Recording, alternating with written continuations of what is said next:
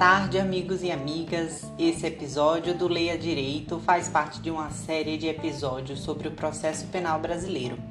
Nele vou ler sobre o sistema recursal. A leitura é do capítulo 16 da 24ª edição do livro Curso de Processo Penal do advogado e ex-procurador regional da República Eugênio Pacelli, publicada neste ano ainda. Sendo assim, o professor decidiu elaborar um anexo no final do livro sobre as alterações da Lei 13.964 de 2019, conhecida como Pacote Anticrime. Portanto, o livro em si está atualizado. Porém, como seu miolo não foi completamente revisado, é sempre bom ficar atento a eventuais informações superadas depois da referida lei. Neste episódio, trataremos ainda da teoria geral dos recursos do processo penal, incluindo os efeitos, a classificação e a admissibilidade dos recursos. Tudo pronto, iniciemos a leitura.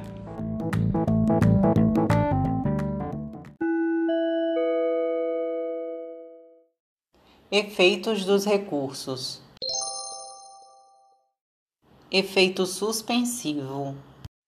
O provimento judicial final, como regra, após a publicação, tem sua eficácia diferida, adiada por tempo certo, destinado à impugnação dos interessados. Não nasce produzindo todos os efeitos nele contidos. A decisão, costuma-se dizer, já estaria condicionada desde o seu início a determinada vacácio. Não interposto o recurso no prazo certo, ela passaria a gerar todos os seus efeitos, apresentando, portanto, eficácia plena. Manifestada, porém, a impugnação, ficará temporariamente afastada a preclusão das questões então decididas, até a realização do novo julgamento.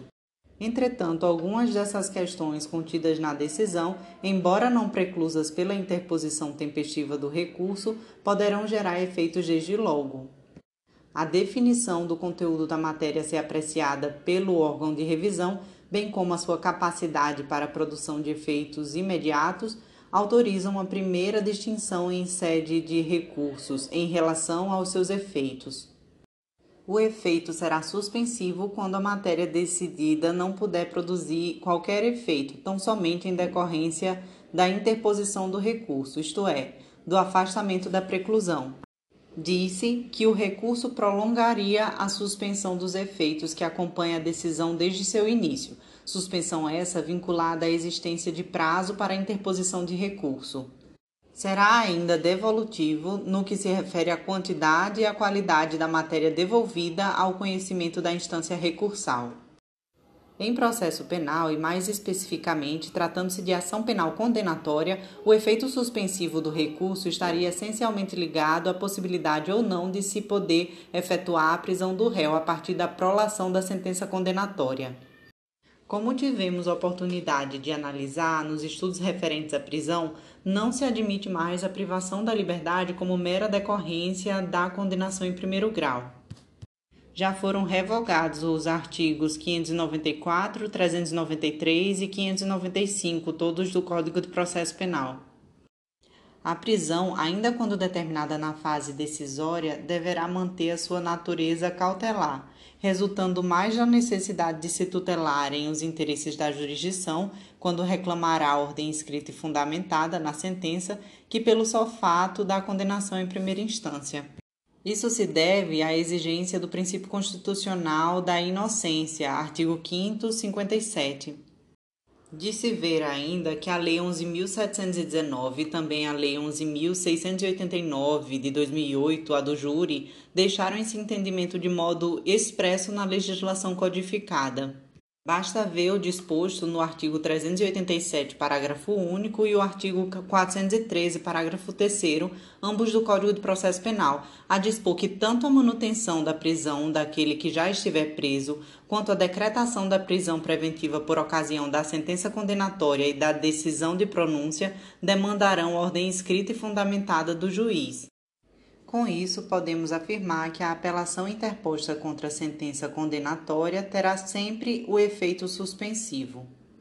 Quando na própria sentença houver de ser decretada a custódia daquele que se encontrava em liberdade, tal não decorrerá do fato da condenação em si, mas da adoção de medida cautelar, possível ainda naquela fase procedimental.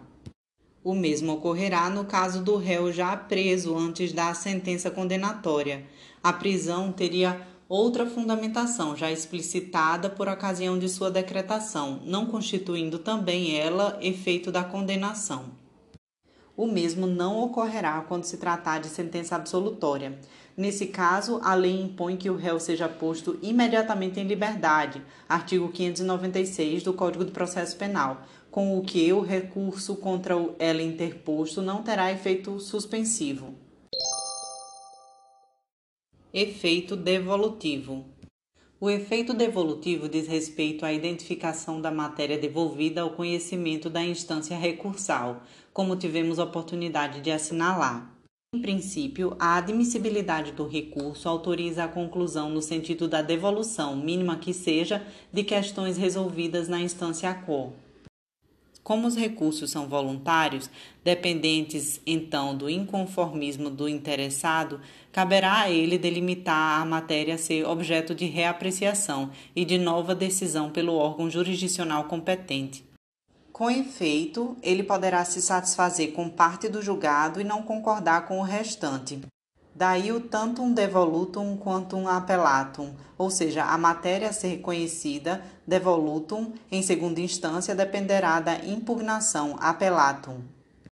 Nesse caso, o efeito devolutivo será analisado quanto à sua extensão, quando se buscará demarcar o conteúdo das questões a serem reexaminadas. Mas poderá também ser apreciado de outra perspectiva, a saber, quanto à sua profundidade. Se o efeito devolutivo quanto à extensão pode revelar-se reduzido, dependendo da matéria impugnada, em relação à profundidade, o âmbito de apreciação do recurso é o mais amplo possível. A exata configuração do efeito devolutivo é problema que se desdobra em dois. O primeiro concerne a extensão do efeito, o segundo a sua profundidade. Delimitar a extensão do efeito devolutivo é precisar o que se submete por força do recurso ao julgamento do órgão ad quem. Medir-lhe a profundidade é determinar com que material há de trabalhar o órgão ad quem para julgar. Barbosa Moreira, 1998. No campo do processo penal, o exame em profundidade inclui até mesmo a repetição de provas já realizadas e mesmo a possibilidade de novo interrogatório do réu. Artigo 616 do Código de Processo Penal, aplicável não só às apelações.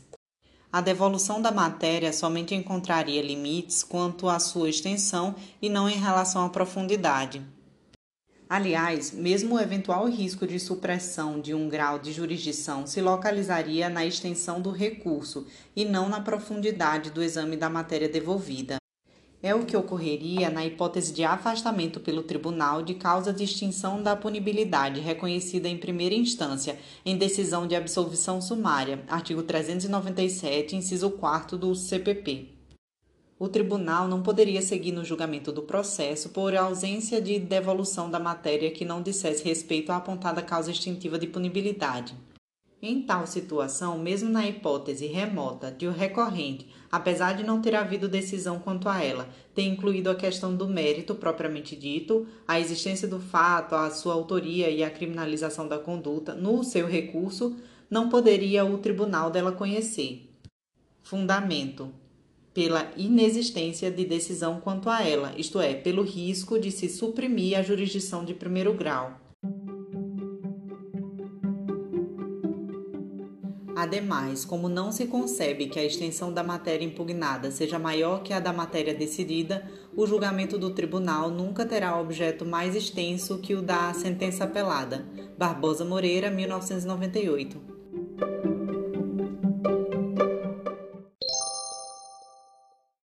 Efeito extensivo e iterativo. Em regra, os recursos são interpostos no interesse exclusivo de quem deles faz uso. Há, porém, no caso de concurso de agentes, questões ligadas ao fato criminoso, cuja solução poderá vir a se estender a todos os seus autores e ou partícipes. Assim ocorrerá sempre que a solução da questão penal tiver de ser uniforme para todos os envolvidos. Reconhecida pelo tribunal a prescrição, por exemplo, a extinção da punibilidade se dará em relação a todos, ainda que afirmada por ocasião da apreciação do recurso interposto por apenas um dos agentes.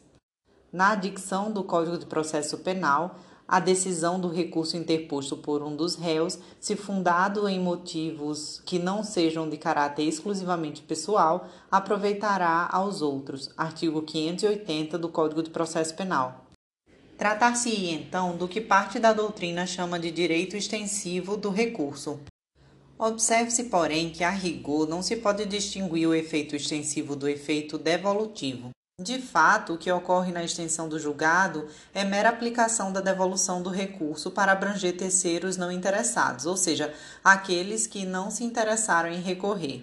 Não se cuida efetivamente de um efeito que reclame uma classificação autônoma na teoria dos recursos. Já por efeito iterativo ou regressivo, ou ainda diferido, deve-se entender a devolução do recurso ao próprio órgão prolator da decisão impugnada, como ocorre no juízo de retratação, presente no recurso em sentido estrito, artigo 589, parágrafo único do Código de Processo Penal. Menos que efeito, e tal como ocorre com o denominado efeito extensivo, outra coisa não é que mera devolução da matéria ao mesmo órgão da jurisdição. Classificações dos recursos. Para uma exposição mais didática da matéria, podem-se classificar os recursos sob diversas perspectivas. Os recursos, por exemplo, são extraordinários ou ordinários, segundo o grau de jurisdição a ser atingida. A via ordinária dos recursos insere-se no conceito do duplo grau. O seu acesso não oferece maiores dificuldades, bastando a observância dos requisitos gerais de admissibilidade dos recursos. A via extraordinária situa-se mais além, atingindo o terceiro grau de acesso às instâncias recursais. E, por isso, esse acesso é sempre mais limitado, de modo a se impedir uma eternização dos recursos. É o caso típico dos recursos especial e extraordinário.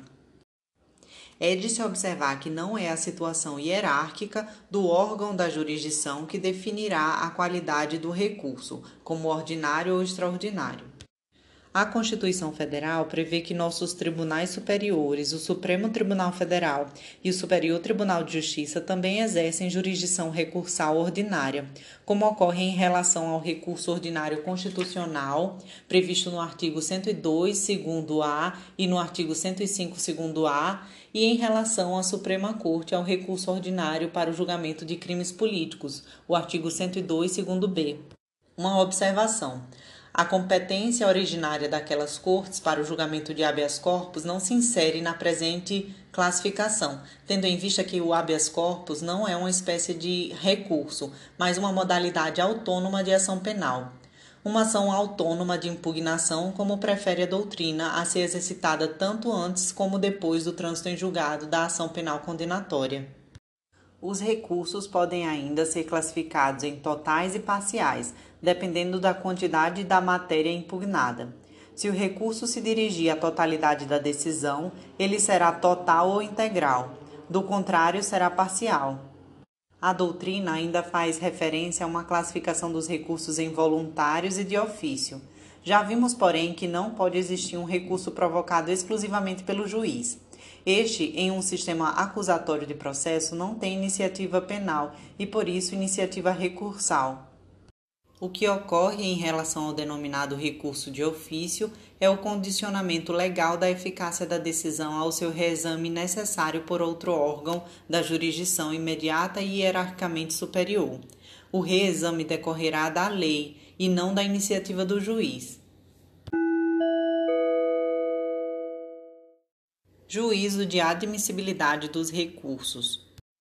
O exercício da ação penal, cuja compreensão mais simplificada seria como o direito à provocação da jurisdição, é condicionado à superação de determinados requisitos, alguns ligados ao próprio veículo da atuação jurisdicional, o processo, pressupostos processuais, e outros à ação mesma, as chamadas condições da ação. Tanto como ocorre ali, também no campo dos recursos, o que estará sendo exercitado é a iniciativa penal, ou direito à provocação da jurisdição. nesse caso, da jurisdição de hierarquia superior. Por isso, e para que a utilização das vias recursais não se transforme em instrumento de abuso de direito ou de mera satisfação de curiosidade acadêmica, a lei estabelece alguns requisitos mínimos para o conhecimento do recurso pelo tribunal ad quem, isto é, o tribunal com competência revisional da matéria impugnada.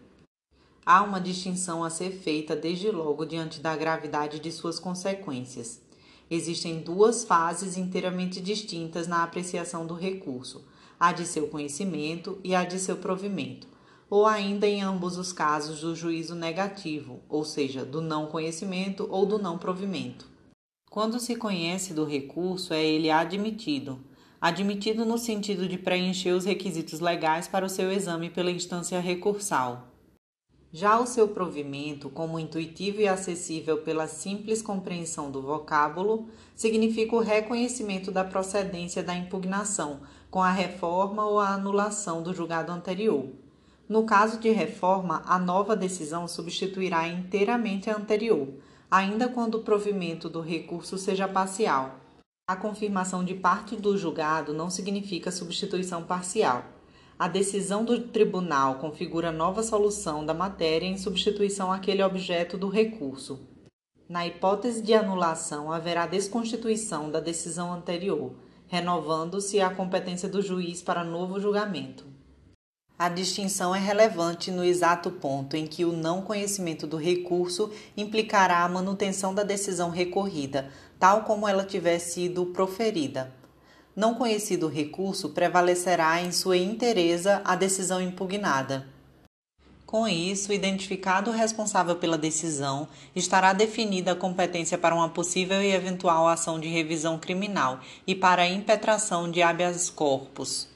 Nos termos do artigo 102, inciso 1, a linha J compete ao Supremo Tribunal Federal o julgamento da ação de revisão criminal de seus julgados. Ora, a competência da Suprema Corte somente poderá afirmar-se na hipótese de conhecimento do recurso ali aviado, quando aquele tribunal efetivamente apreciará o fato e o direito da questão penal. Não conhecido o recurso, a competência será do tribunal que tiver proferido a decisão então impugnada de volta ao tema da admissibilidade dos recursos e do mesmo modo que ocorre em relação aos pressupostos processuais e as condições da ação, a matéria relativa aos requisitos de admissibilidade dos recursos pode e deve ser conhecida de ofício, tanto na instância recorrida como no tribunal ad quem. É dizer, o juízo de admissibilidade do recurso, no qual se examina o preenchimento ou a satisfação dos requisitos legais de seu conhecimento, é feito no e pelo próprio órgão recorrido e também na e pela instância recursal. No juízo recorrido, isto é, no qual se proferiu a decisão a ser impugnada, é feito um juízo de prelibação, para que somente sejam remetidos à instância superior os recursos que, a exame provisório, ostentem viabilidade de apreciação. Esse exame é feito então pelo próprio órgão responsável pela decisão. Evidentemente, esse juízo de prelibação, que funciona mais como um filtro quanto à pertinência e ao cabimento do recurso, não vincula nem poderia vincular o órgão jurisdicional competente para o seu exame. A competência para o julgamento do recurso é do Tribunal de Hierarquia Superior, daí porque ele não poderia se encontrar vinculado a qualquer decisão do juiz de origem. Relembre-se, a matéria atinente aos requisitos de admissibilidade do recurso pode e deve ser conhecida de ofício, tal como ocorre com os pressupostos processuais e com as condições da ação. Assinale-se ainda uma última distinção. Uma coisa é o juízo de admissibilidade do recurso e outra é o juízo de mérito do recurso. No primeiro, examina-se o seu conhecimento, no segundo, o seu provimento ou não. E mais, mérito do recurso também é diferente do mérito da ação penal, ainda que muitas vezes o seu objeto seja o mesmo. O mérito do recurso é o pedido que nele se contém, por meio do qual se delimita a quantidade e a qualidade da matéria a ser apreciada, quando então poderá não coincidir exatamente com o mérito da ação penal. No recurso para agravamento da pena, por exemplo, o recorrente não se insurge contra o mérito da ação penal fato, autoria e criminalidade do fato, mas contra a aplicação da pena, e nisso consistirá o mérito do recurso. O mérito do recurso também é diferente. Requisitos objetivos. Cabimento. A razão pela qual preferimos nos referir aos requisitos e não aos pressupostos de admissibilidade dos recursos já foi declinada por ocasião do tratamento dos pressupostos e ou requisitos processuais, item 5.4. E repetimos, por pressuposto deve-se entender apenas o antecedente logicamente necessário à própria existência do objeto, em cujo campo se poderá afirmar a validade ou invalidade das atividades nele desenvolvidas. Por isso, o pressuposto de um recurso seria apenas a existência de uma decisão judicial. A oportunidade, a forma, o meio e demais condicionamentos do exercício do direito ao recurso constituem os seus requisitos. Inicialmente, qualquer distinção conceitual que pretenda ser objetiva tem por destinatário o objeto será subjetiva quando se referir aos sujeitos envolvidos. Em tema de recursos e, mais especificamente, em tema de requisitos de admissibilidade dos recursos, serão objetivos todos aqueles que, previstos em lei, não estejam relacionados diretamente com a identificação ou com uma particularidade específica do sujeito recorrente. O primeiro requisito objetivo seria, então, o cabimento. Por cabimento, há de se entender a previsão legal da existência do recurso, mas não só, a previsão da existência e também das condições de exercício de determinado recurso. A maior parte da doutrina inclui entre os requisitos de admissibilidade dos recursos a adequação, entendida como a identificação da espécie recursal cabível. A nosso aviso, porém, essa classificação parece inteiramente inútil em uma ordem que prevê a fungibilidade como regra. Não será pelo equívoco no endereçamento do recurso que ele não será admitido, se interposto no prazo daquele efetivamente cabível. E isso se deve à fungibilidade dos recursos, a permitir o conhecimento de um pelo outro, como já vimos. Não se incluiria também, no juízo de adequação, o atendimento às especificidades de determinados recursos, como ocorre, por exemplo, em relação aos recursos de fundamentação vinculada.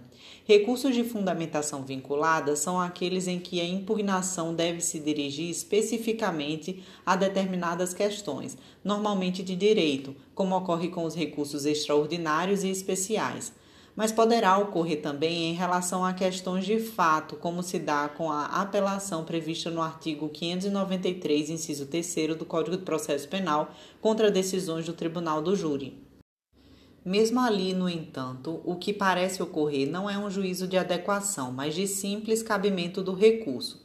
É dizer, Naquela situação, o recurso somente seria cabível para o fim de questionar, por exemplo, a contrariedade da sentença do juiz presidente à lei expressa ou à decisão dos jurados. Artigo 593, inciso 3b. Se o objeto do recurso fosse outro, o caso seria, a nosso juízo, de não cabimento dele e não de inadequação. Esta, quando for o único problema, pode ser afastada pela regra da fungibilidade. O cabimento, então, afere-se pela previsão legal do recurso nas condições em que ali estabelecido. Há decisões, como a maioria das interlocutórias simples, para as quais não é previsto qualquer recurso, nem aquele previsto para situações semelhantes, como é o caso do recurso em sentido estrito, cabível para algumas interlocutórias simples e para as demais mistas, já que a matéria poderá ser reexaminada na hipótese de apelação. Tempestividade. A exigência de manifestação tempestiva dos recursos é corolário lógico dos efeitos preclusivos das decisões.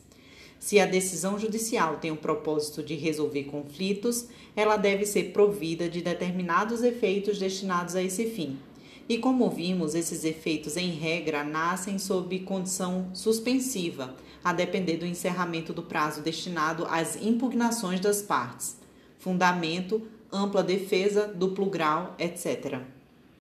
Por isso, os recursos têm prazo certo para o seu exercício. Prazo esse inevitavelmente previsto em lei e cujo afastamento, prorrogação, somente será possível nos casos previstos em lei ou em situação equivalente admitida pelo direito. São os casos de força maior, caso fortuito de obstáculo judicial criado ou não pela outra parte, etc.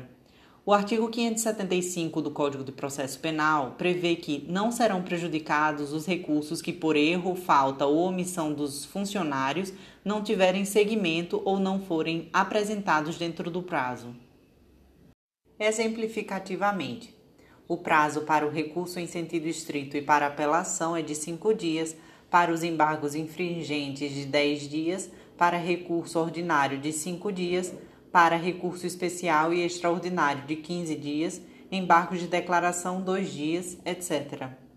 Curioso julgado do STF considerou tempestivo um recurso que havia sido protocolado na contadoria do tribunal dentro do prazo legal, mas cujo encaminhamento ao setor adequado se deu de forma extemporânea. Entendeu-se que o erro não poderia ser atribuído exclusivamente ao advogado, mas também ao setor que recebera indevidamente a peça processual. Inusitada situação, correta decisão. Inexistência de fatos impeditivos. Normalmente, os requisitos para a interposição dos recursos encontram-se expressamente previstos em lei. Há, porém, casos em que a lei veda expressamente a admissibilidade e ou o conhecimento do recurso em atenção a determinadas situações objetivamente consideradas. É ver. Se o recurso é voluntário, isto é, depende da vontade da parte, poderão ocorrer casos em que a vontade se dirige exatamente em sentido contrário, pela não interposição do recurso. E isso poderá ocorrer antes ou depois de seu exercício ou seja, do oferecimento da impugnação recursal. Se antes, estaremos diante da renúncia, se depois, da desistência. Ambas terão a mesma eficácia, o não conhecimento do recurso. Na segunda hipótese de desistência, o recurso poderá até mesmo ter sido já admitido na instância originária, quando se poderá falar em fato extintivo de sua admissibilidade em segunda instância. A renúncia há de ser expressa, implicando a manifestação da vontade livre e espontânea do não interesse na apreciação do recurso. Não é possível a renúncia tácita, pois, tratando-se de matéria ligada à ampla defesa, quaisquer restrições de direito devem restar bem caracterizadas. Obviamente, tratando-se de desistência, a manifestação da vontade também deverá ser expressa em razão da já existência da interposição do recurso. Com relação à possibilidade de divergência entre a vontade de recorrer do réu e de seu defensor, que aliás é o caso em que se pode falar com pertinência em renúncia e por isso na exigência de que ela seja expressa, remetemos o leitor para as considerações expendidas no item 16.1.3 acerca da disponibilidade dos recursos. Como regra, há de prevalecer a iniciativa recursal, porque inserida no contexto da ampla defesa.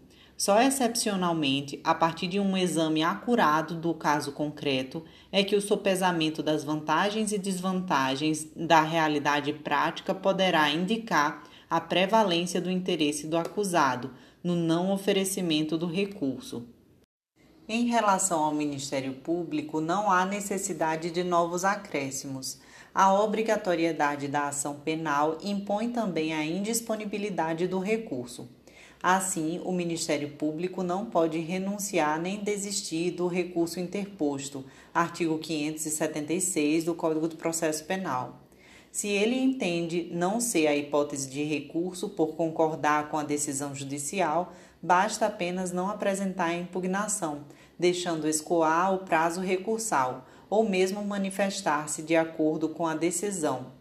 Não há de se falar no caso em renúncia que, como vimos, exige manifestação expressa. Além da renúncia e da desistência, há também outros fatos que poderiam impedir ou extinguir a admissibilidade do recurso. Casos específicos da deserção e do recolhimento, obrigatório à prisão Ocorre que ambos já foram devidamente revogados, o primeiro, artigo 595 do Código de Processo Penal, deserção por fuga, pelo artigo 4 da Lei 2403 de 2011, e o segundo, 594 do Código de Processo Penal, recolhimento à prisão para apelar, pela Lei 11.719 de 2008. A deserção, quando cabível, pela ausência de recolhimento de custas e preparo do recurso, possível somente para as ações penais privadas e quando não se tratar de querelante pobre, não oferece qualquer dificuldade, por isso não será aqui analisada. Motivação no processo em geral, a regra é que os recursos, além de delimitar a matéria impugnada, devem conter também a fundamentação da inconformidade, até mesmo para melhor se atender ao princípio do contraditório. Todavia, como o artigo 577 do Código de Processo Penal prevê a possibilidade de recurso até mesmo pelo réu, pessoalmente, haverá casos em que a motivação do recurso será dispensada. Daí dispor o artigo 578 do mesmo Código que o recurso será interposto por petição ou por termo nos autos, assinado pelo recorrente ou seu representante. Também o artigo 601 do Código de Processo Penal estabelece que a apelação subirá ao tribunal com ou sem as razões do recurso, como se percebe, em processo penal, não são poucas as hipóteses de dispensa de motivação para os recursos. Ressalve-se, como ainda veremos, que haverá casos em que se poderá afastar a regra geral do artigo 601 do Código de Processo Penal, quando se tratar de recurso de apelação do Ministério Público, mas repita-se a regra. No âmbito dos recursos da via ordinária, dispensam motivação para o respectivo conhecimento.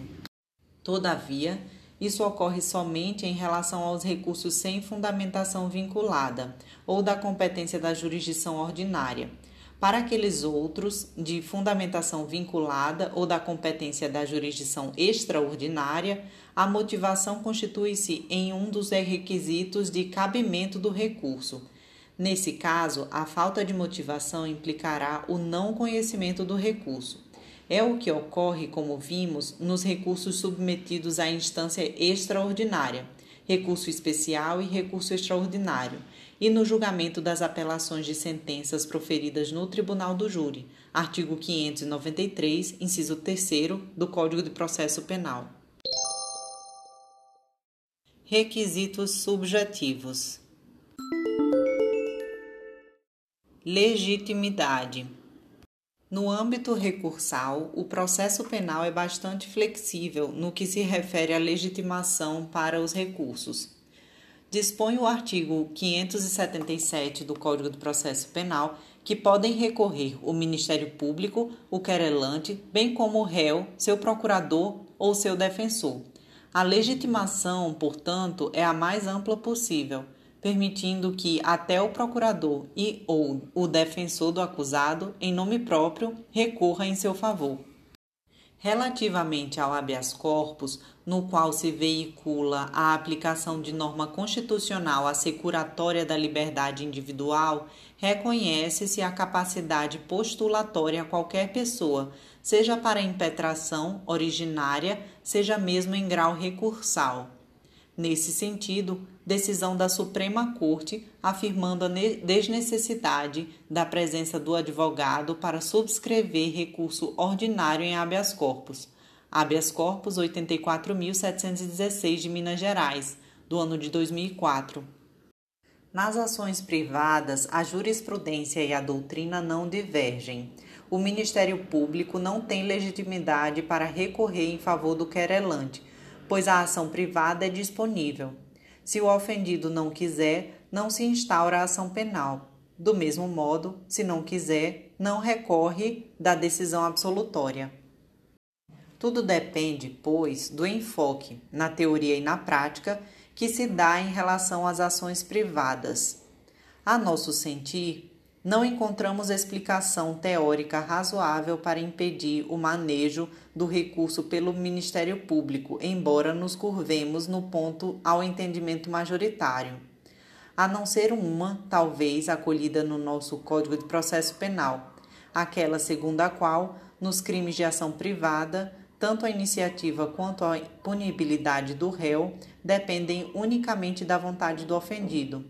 Assim, se o querelante pode dispor dela, ação, porque o Ministério Público poderia recorrer. Remetemos o leitor ao item 5.7, no qual se examina a ação penal privada em todos os seus aspectos.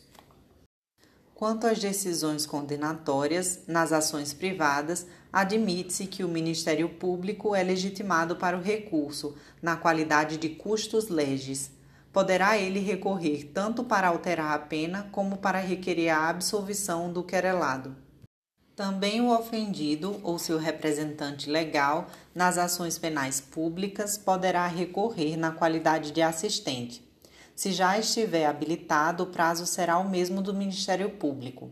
Se não estiver, ele poderá apelar no prazo de 15 dias, contados do término do prazo do Ministério Público.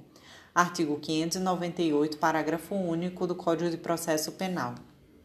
Quanto ao assistente, artigo 271 do Código de Processo Penal, a sua capacidade recursal limita-se às matérias contidas no artigo 584, parágrafo 1, decisão de impronúncia e de extinção de, da punibilidade, e no artigo 591, decisão proferida por juiz singular e tribunal do júri.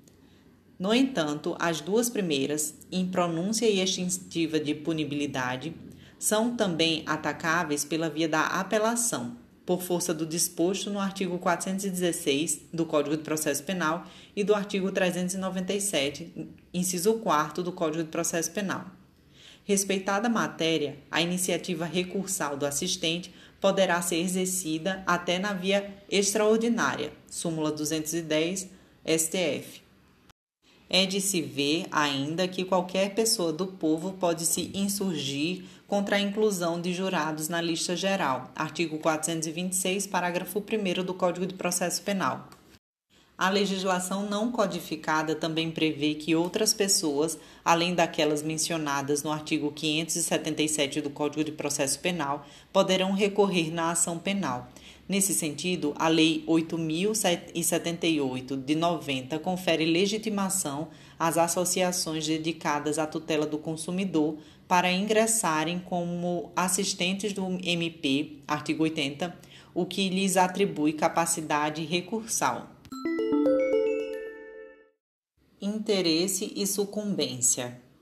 Nos termos do artigo 577, parágrafo único do Código de Processo Penal, não se admitirá, entretanto, recurso da parte que não tiver interesse na reforma ou modificação da decisão.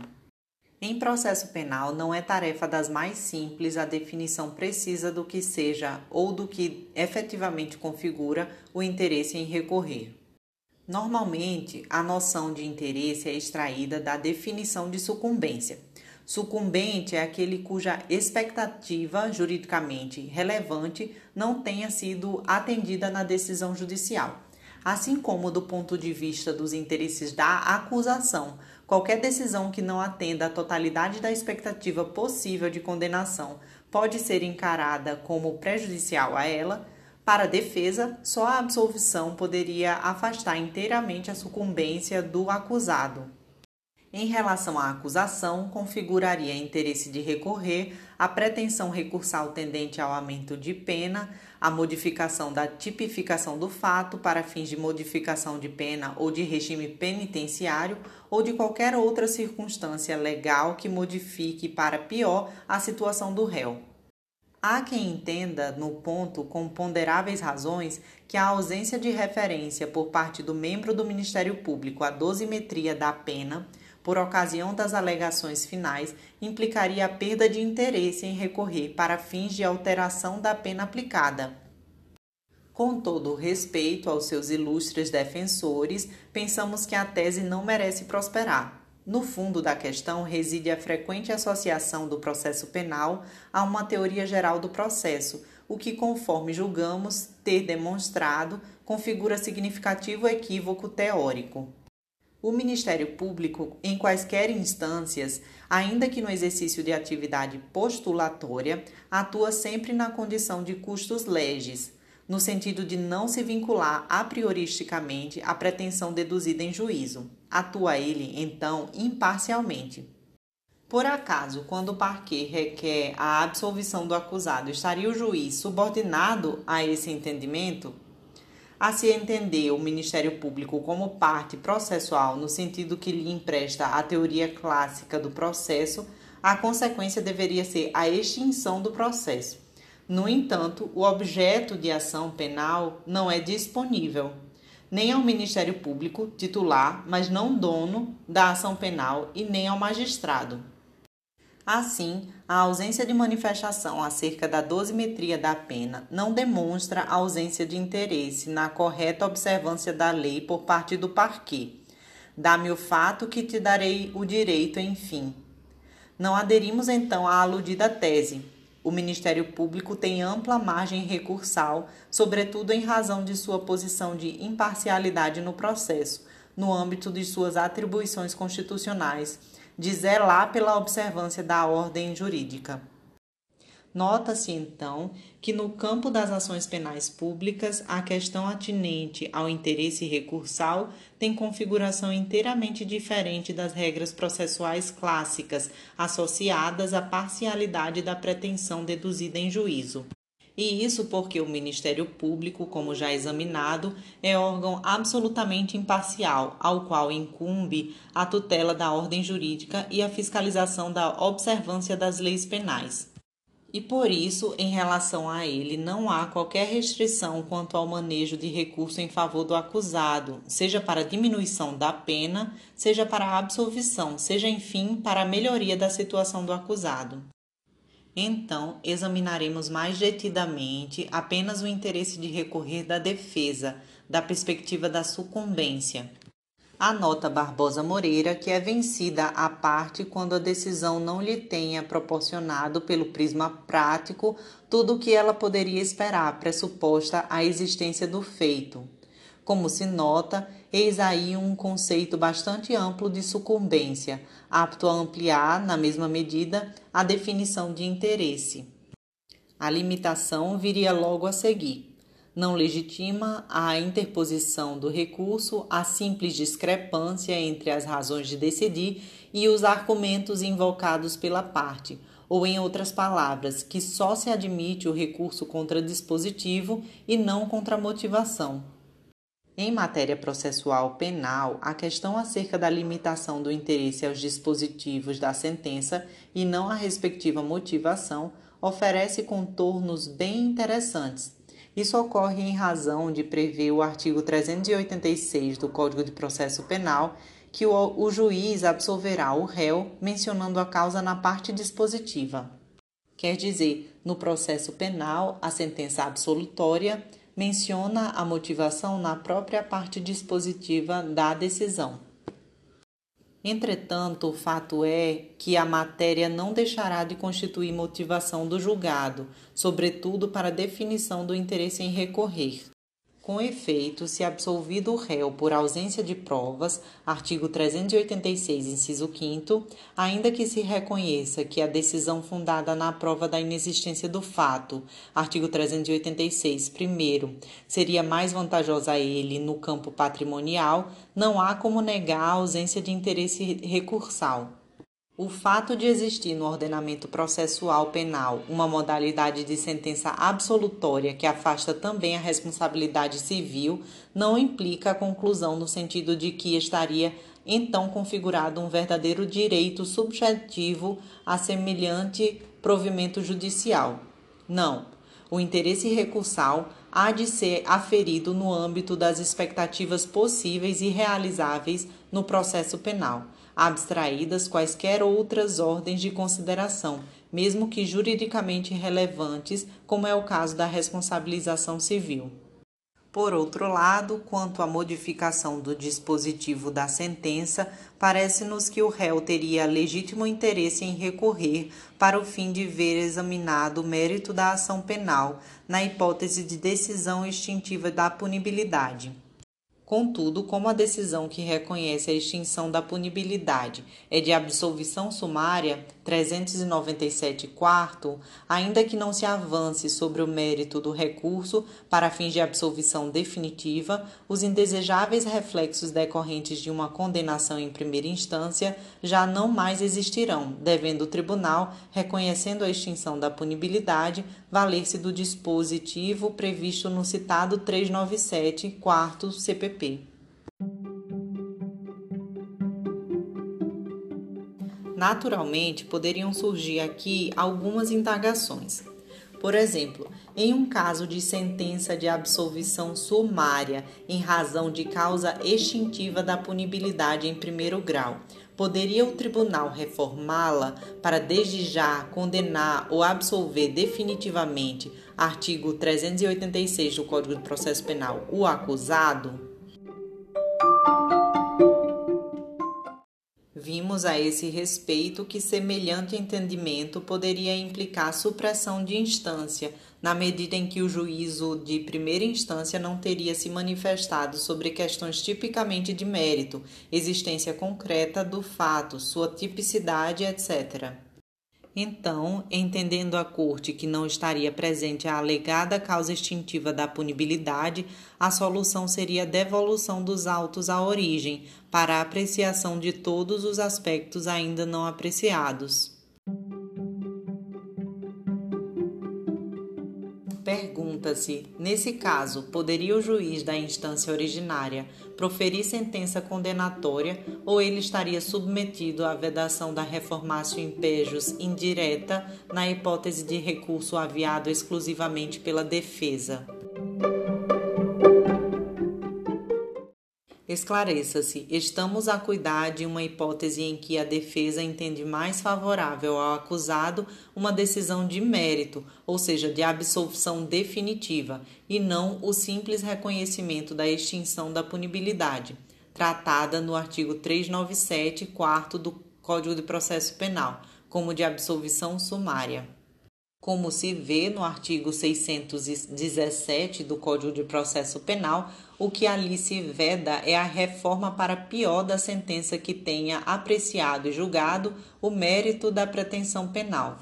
Já no caso de decisão extintiva da punibilidade, ainda que tenha recebido o nome de absolvição sumária, não se tra terá tratado de apreciação da matéria de mérito, mas apenas de sua solução o que fazer.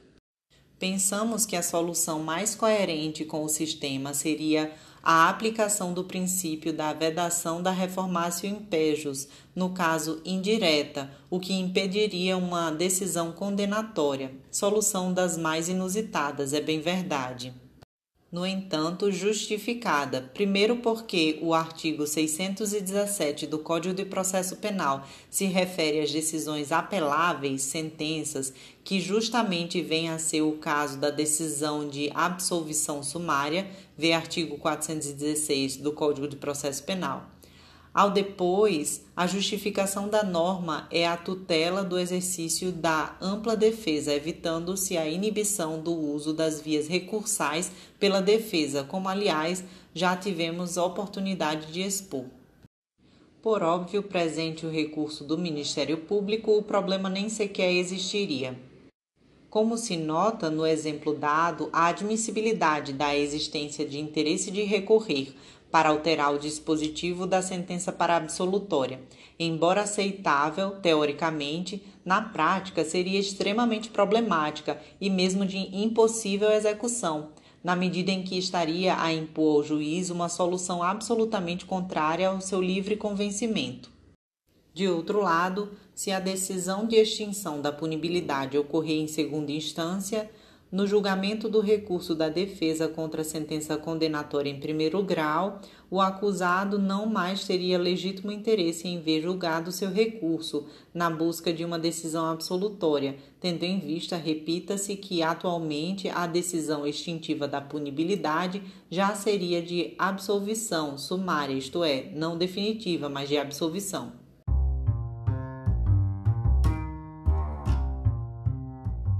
Com isso, finalizamos este episódio do Leia Direito. Hoje aprendemos um pouco mais sobre a teoria geral dos recursos. Primeiramente, vimos que o efeito suspensivo acompanhará a manutenção do estado de liberdade do acusado. Por exemplo, o recurso de apelação contra a sentença condenatória terá sempre efeito suspensivo. A prisão só será decretada em caso de existência dos requisitos da cautelar. No entanto, a apelação da sentença absolutória não terá este efeito suspensivo, tendo em vista que a lei impõe seja o réu imediatamente posto em liberdade. Sobre o efeito devolutivo, entendemos que cabe ao interessado delimitar a matéria ser objeto de reapreciação. Portanto, a devolução da matéria somente encontraria limites quanto à sua extensão e não em relação à profundidade. O efeito extensivo ocorre quando do concurso de agentes, sobre questões ligadas ao fato, quando tiverem que ser uniformes para todos os envolvidos. O efeito iterativo, chamado também de regressivo ou diferido, é a devolução do recurso ao próprio órgão prolator, no recurso em sentido estrito e nos embargos de declaração, quando do juízo de retratação e da apreciação de omissões, obscuridades e contradições. Em seguida, vimos que os recursos podem ser classificados em extraordinários e ordinários, conforme o grau da jurisdição, totais ou parciais, dependendo da quantidade da matéria impugnada, voluntários e de ofício, discordando Pacelli da existência deste último. Para serem admitidos, os recursos precisam preencher requisitos objetivos e subjetivos. São objetivos os recursos do cabimento, da tempestividade, da inexistência de fatos impeditivos e da motivação. Por outro lado, são subjetivos os requisitos da legitimidade e do interesse recursal. Há o cabimento do recurso quando há previsão legal de sua existência e condições de exercício. A tempestividade é a observância aos prazos sendo de dois dias para os embargos de declaração, cinco dias para o recurso em sentido estrito, apelação e recurso ordinário, de dez dias para os embargos infringentes e de 15 dias para os recursos extraordinário e especial. O requisito da inexistência de fatos impeditivos exige que não tenha havido renúncia ou desistência do recurso, as quais hão de ser expressas, nem a deserção por ausência de recolhimento de custas e preparo, esta última atuante apenas nas ações penais privadas e quando não se tratar de querelante pobre. Sobre o requisito da motivação, Pacelli lembra que, no âmbito dos recursos da via ordinária, a motivação é dispensada, em virtude dos artigos 578 e 601. Passando para a análise dos requisitos subjetivos, aprendemos que a legitimação é a mais ampla possível o procurador e ou defensor do acusado, em nome próprio, podem recorrer em seu favor. Nas ações privadas, o Ministério Público não tem legitimidade para recorrer da decisão absolutória. No entanto, poderá fazê-lo quanto à condenatória. Nas ações públicas, o ofendido, na qualidade de assistente, poderá recorrer da sentença proferida por juiz singular ou tribunal do júri e das decisões de impronúncia e de extinção de, da punibilidade Habilitado, seu prazo será o mesmo do Ministério Público. Não habilitado, poderá apelar até 15 dias contados do término do prazo do parquê. Além disso, podem também figurar como assistentes do Ministério Público associações dedicadas à tutela do consumidor, conforme o Código de Defesa do Consumidor. Por derradeiro, Pacelli rompe a vinculação entre interesse e sucumbência, na medida em que vê o parquet como órgão absolutamente imparcial. Portanto, não haveria em relação a este qualquer restrição quanto ao manejo de recurso em favor do réu. Além disso, só se admite o recurso contra o dispositivo e não contra a motivação da sentença. Esclarece que, absolvido o réu por ausência de provas, ainda que se reconheça que a decisão fundada na prova da inexistência do fato seria mais vantajosa a ele no campo patrimonial, não haveria nesta situação interesse recursal. Diferencia tal situação da decisão extintiva da punibilidade em primeiro grau, entendendo que, neste caso, teoricamente, o réu teria interesse de ver examinado o mérito. No entanto, na prática, isso seria problemático, pois contraria o livre convencimento do magistrado. Além disso, alerta que a extinção da punibilidade atualmente seria como uma absolvição, embora sumária, em virtude do artigo 617.